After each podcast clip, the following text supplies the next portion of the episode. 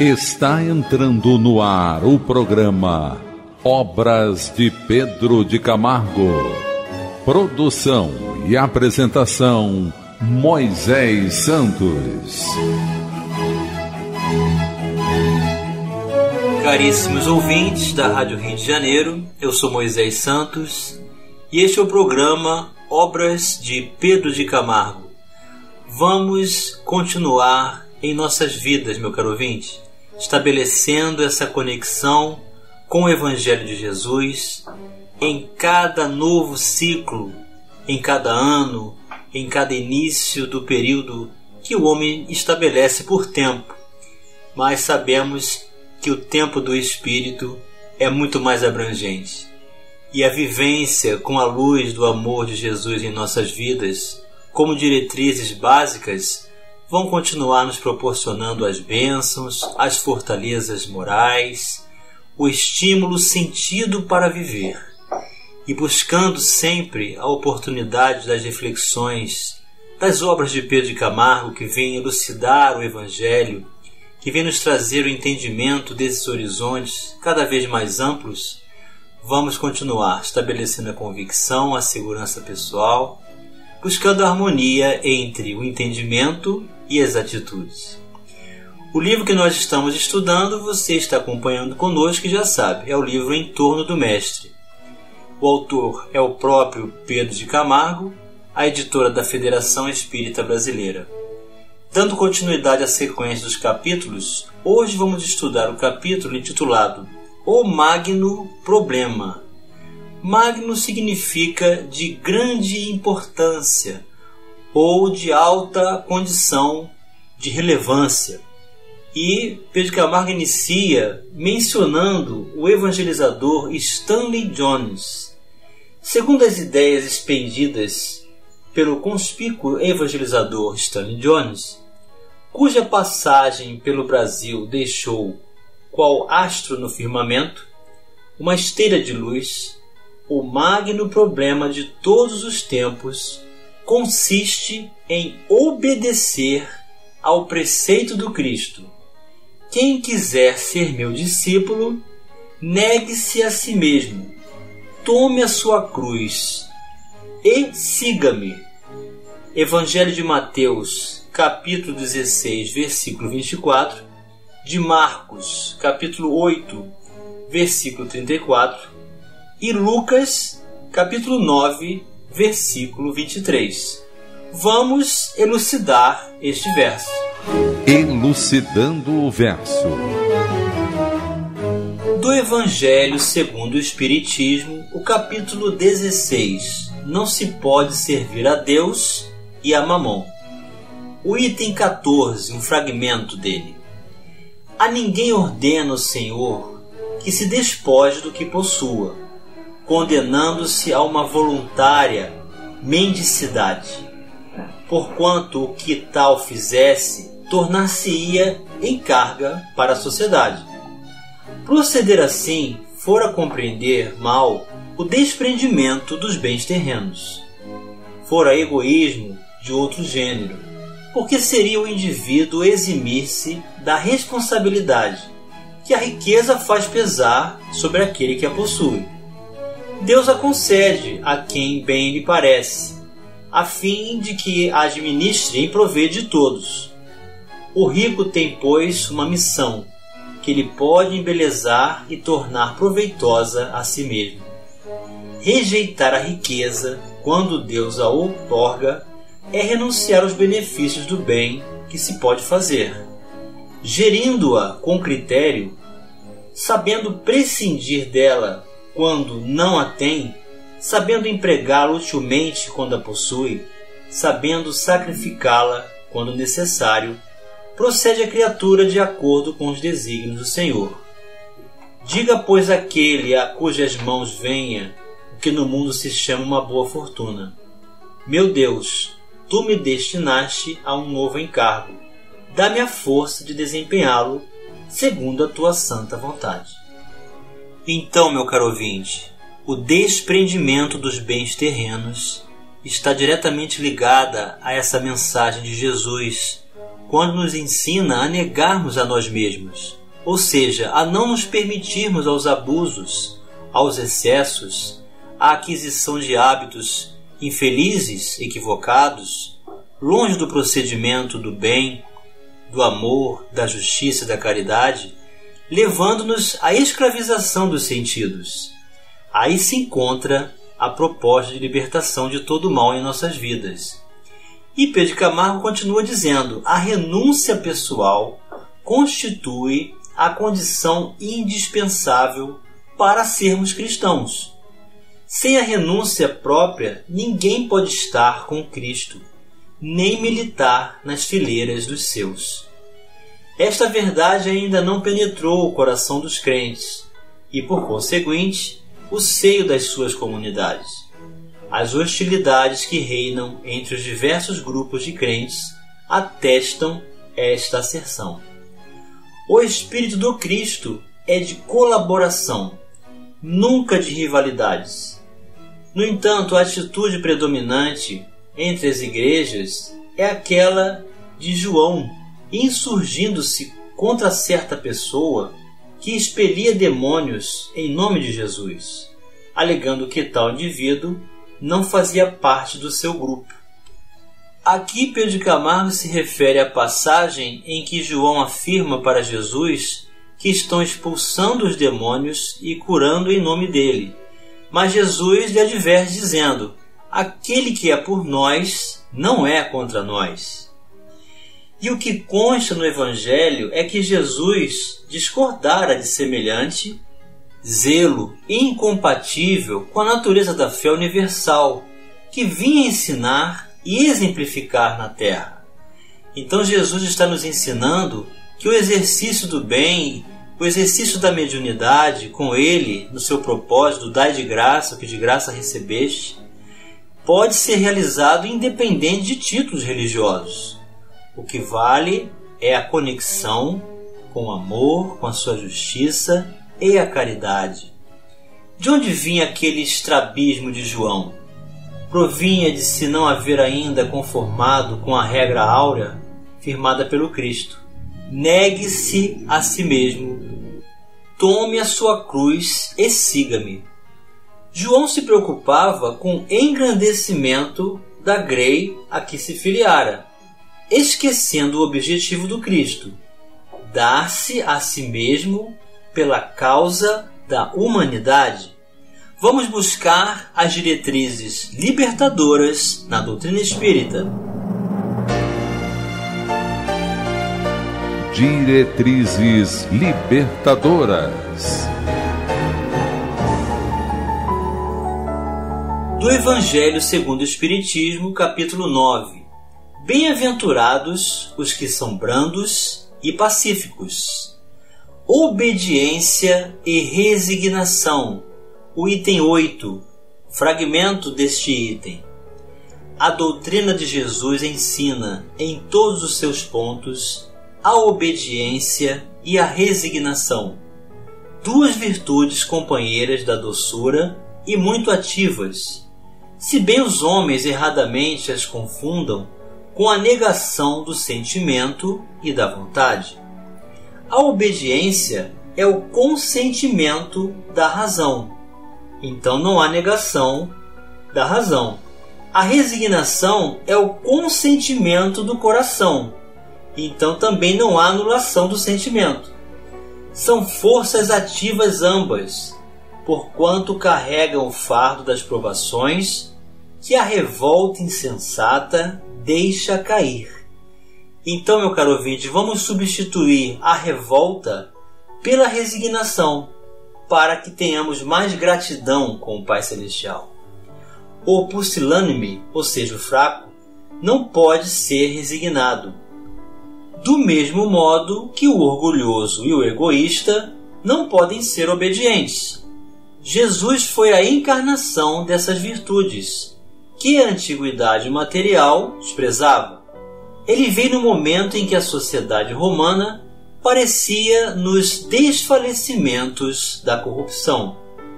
Veio fazer que no seio da humanidade deprimida brilhassem os triunfos do sacrifício e da renúncia carnal. Então, meu caro ouvinte, esta obediência é esse consentimento natural do juízo, da experiência, da razão, de uma escolha que fazemos por um ideal muito maior do que as nossas condições de visualização dos valores da vida. O ideal cristão é muito mais abrangente, é libertador de todo o mal. Então, obedecer às leis de Deus é favorecer-se nesse sentido. A resignação é um consentimento do coração, ou seja, aceitar os desígnios de Deus como sendo os melhores para nós, ainda que não entendamos. E Pedro Camargo continua dizendo: a cruz é o símbolo da renúncia, em sua mais alta finalidade. Então veja que apresentação de valor moral que Pedro Camargo vem nos trazer acerca da condenação de morte por crucificação do Mestre. Ele ali se deixou, como pacífico, atender à condição de dignidade sem precisar lutar pelos seus direitos, porque o mundo não poderia compreender naquele momento. Foi um grande pacificador, perdoando a todos e nos ensinando o quanto é necessário renunciar para progredir. Na cruz, o Cristo de Deus consumou o seu maior ato de renúncia em prol dos pecadores, todos nós. Deu-se em toda a sua plenitude. Ninguém pode oferecer maior prova do seu amor do que dar a vida pelos seus amigos. E assim Jesus permitiu-se ao holocausto da condenação por crucificação mas com o grande objetivo, meu caro ouvinte, ressuscitar no terceiro dia para provar que a morte não existe, que a imortalidade da alma é uma propriedade de todos nós. Tal o preço da glória inconfundível que auréola a fronte do meigo e doce Nazareno. Então, certamente, um momento de dor que Jesus passou, mas sem sofrer porque o sofrimento é opção, a dor é comum a todos. Então Jesus vem nos ensinar que, mesmo diante da dor, nós podemos ter a obediência perante as leis de Deus e a resignação com o consentimento do coração, portanto, do eh, da própria alma realizando o concurso de aceitação e gratidão a Deus por ter a oportunidade de testemunhar o seu amor em nossas vidas. Vamos continuar raciocinando sobre o magno problema já já no próximo bloco. Participe do programa Obras de Pedro de Camargo enviando sua mensagem, dúvida ou sugestão pelo e-mail opg arroba rádio Rio de Janeiro.am.br ou pelo WhatsApp da Rádio Rio de Janeiro 984867633 aos cuidados de Moisés Santos. Voltamos a apresentar o programa Obras de Pedro de Camargo. Produção e apresentação Moisés Santos. Caríssimos ouvintes da Rádio Rio de Janeiro, voltamos agora para o segundo bloco do nosso programa de hoje, em que estamos dando continuidade à oportunidade de reflexões, de estudo, de busca por entendimento dos ensinamentos de Nosso Senhor Jesus Cristo em seu Evangelho de amor, libertador de todo mal, dando sentido para cada um de nós para viver, a alegria cristã e a satisfação de viver buscando sempre o esforço, o trabalho no bem, a comunhão com os valores da substância do amor divino em nossas vidas. E Pedro Camargo, que vem nos brindar com a sua obra Em Torno do Mestre, da editora da Federação Espírita Brasileira, vem nos trazer esse problema de grave importância para ser observado, o magno problema, em que ele vem nos convidar ao raciocínio de que para ser seguidor do Cristo é necessária a prática da renúncia, o que significa o esforço para o desprendimento dos bens terrenos, de uma vida simples, de uma vida natural, que se estabeleça como um concurso de obediência e resignação perante as leis de Deus. E ele continua dizendo: Este fato continua esquecido das igrejas. Pensando cada uma em si mesma, na sua respectiva grandeza e expansão, todos se vão afastando do Cristo e com isso caindo na esterilidade, ou seja, deixam de ser férteis na divulgação, na vivência e no real sentido de libertação do Evangelho de Jesus. Sim, na esterilidade, dizemos bem, pois onde o poder delas? Que influência estão exercendo na sociedade, nos usos e costumes do século? Que o digam a conflagração europeia e a onda crescente do vício, do crime e da corrupção de caracteres. Vamos elucidar estes conceitos. Elucidando conceitos. Do Evangelho segundo o Espiritismo, capítulo 15. Fora da caridade não há salvação. O subtítulo: Fora da igreja não há salvação e fora da verdade não há salvação. O item 8. Enquanto a máxima fora da caridade não há salvação assenta num princípio universal e abre a todos os filhos de Deus acesso à suprema felicidade, o dogma fora da igreja não há salvação se estriba não na fé fundamental em Deus e na imortalidade da alma, fé comum a todas as religiões, porém numa fé especial em dogmas particulares, exclusivo e absoluto. Longe de unir os filhos de Deus, separa-os em vez de incitá-los ao amor de seus irmãos. Alimenta e sanciona a irritação entre sectários dos diferentes cultos, que reciprocamente se consideram malditos na eternidade, embora sejam parentes e amigos esses sectários. Desprezando a grande lei da igualdade perante o túmulo, ele os afasta uns dos outros, até no campo do repouso, e a máxima fora da caridade não há salvação consagra o princípio da igualdade perante Deus e da liberdade de consciência. Tendo-a por norma, todos os homens são irmãos, e qualquer que seja a maneira por que adore o Criador, eles se estendem as mãos e oram uns pelos outros. Com o dogma fora da igreja não há salvação, anatematizam-se e se perseguem reciprocamente. Vivem como inimigos. O pai não pede pelo filho, nem o filho pelo pai, nem o amigo pelo amigo, desde que mutuamente se consideram condenados sem remissão.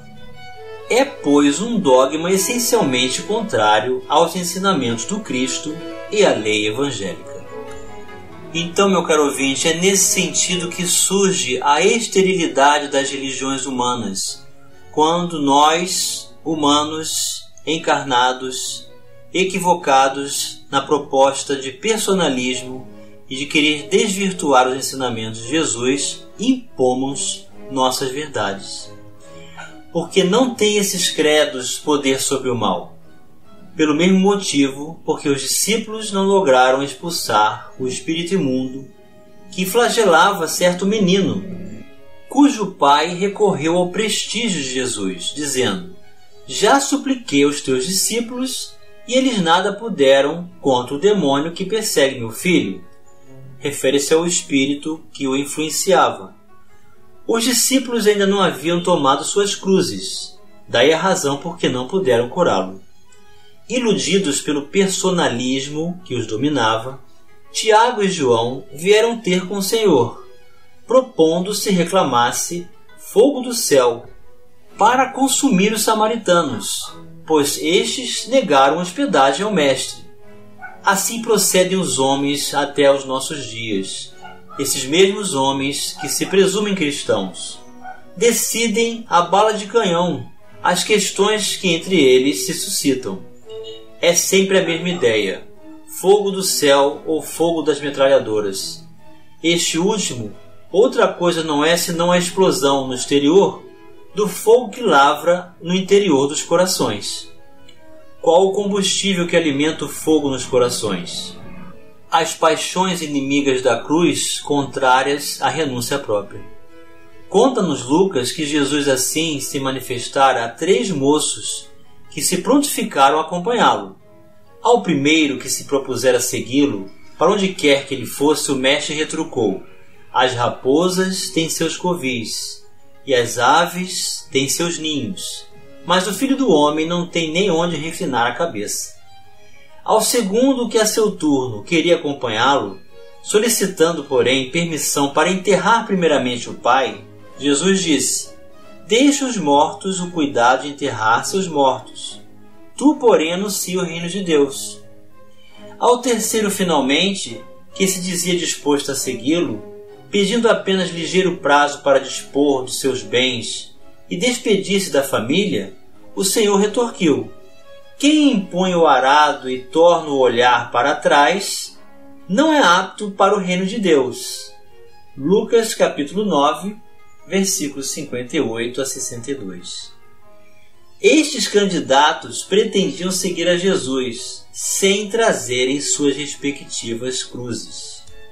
Nenhum deles queria renunciar a tudo, inclusive a si próprio, pelo ideal de amor personificado no Cristo. Como, portanto, segui-lo? A história da humanidade tem sido a eterna luta de raça contra raça, nacionalidade contra nacionalidade, povo contra povo, igreja contra igreja, indivíduo contra indivíduo. Este problema angustioso só tem uma solução, que é aquela apontada por Jesus a seus primitivos discípulos e da qual ele deu o mais edificante exemplo: a renúncia de si mesmo pelo bem coletivo. Só a cruz resolve satisfatoriamente os problemas capitais de nossa vida. Então é assim que vamos seguir ao Mestre, meu caro ouvinte, renunciando às nossas necessidades equivocadas, ilusórias das fantasias que nós criamos, dos abusos, dos excessos, das fugas espetaculares, da anestesia de consciência e aquisição de hábitos que nos levam a apagar a própria consciência e assim nos integrando à própria sociedade, reconhecendo-nos como agentes vivos na transformação do mundo. Realizando primeiramente a nossa transformação, nós seguiremos a Jesus nesse propósito de amor. E chegou o momento, meu caro ouvinte, de você receber a mensagem do Mestre. Mensagem do Mestre. Chegou a hora de este mundo ser julgado. E agora o príncipe deste mundo será expulso. Mas eu, quando for levantado da terra, atrairei todas as pessoas para mim. Ele disse isso para expressar o tipo de morte que haveria de sofrer. Evangelho de João, capítulo 12, versículos 31 a 33. Então Jesus anunciou como ele deveria ser entregue ao mundo, nas mãos dos homens, para que houvesse a libertação e exemplificação de toda a possibilidade do exercício da vontade de Deus em nossas vidas, exemplificando com essa atitude, doando a própria vida em favor de todos nós, nos trouxe como pacificador o perdão a todos e o convite à libertação de todo o mal, adquirindo o paraíso de consciência da consciência tranquila, meu caro ouvinte, do dever cumprido, da apropriação material do que venha a ser necessário, realizando todo o bem que estiver ao nosso alcance. Que possamos nos qualificar, que possamos buscar o entendimento do Evangelho de Jesus como ferramentas libertadoras de todo o mal. O mal que existe dentro de cada um de nós, meu caro ouvinte, substituindo a revolta por resignação, e substituindo as ilusões e fantasias do mundo pela renúncia. E assim teremos oportunidade de nos qualificarmos para sermos verdadeiramente seguidores de Jesus, hoje e sempre, com a proposta do esforço constante desse amor que Ele nos traz todos os dias. Um grande abraço e até o próximo programa. Você ouviu o programa Obras de Pedro de Camargo. Produção e apresentação Moisés Santos.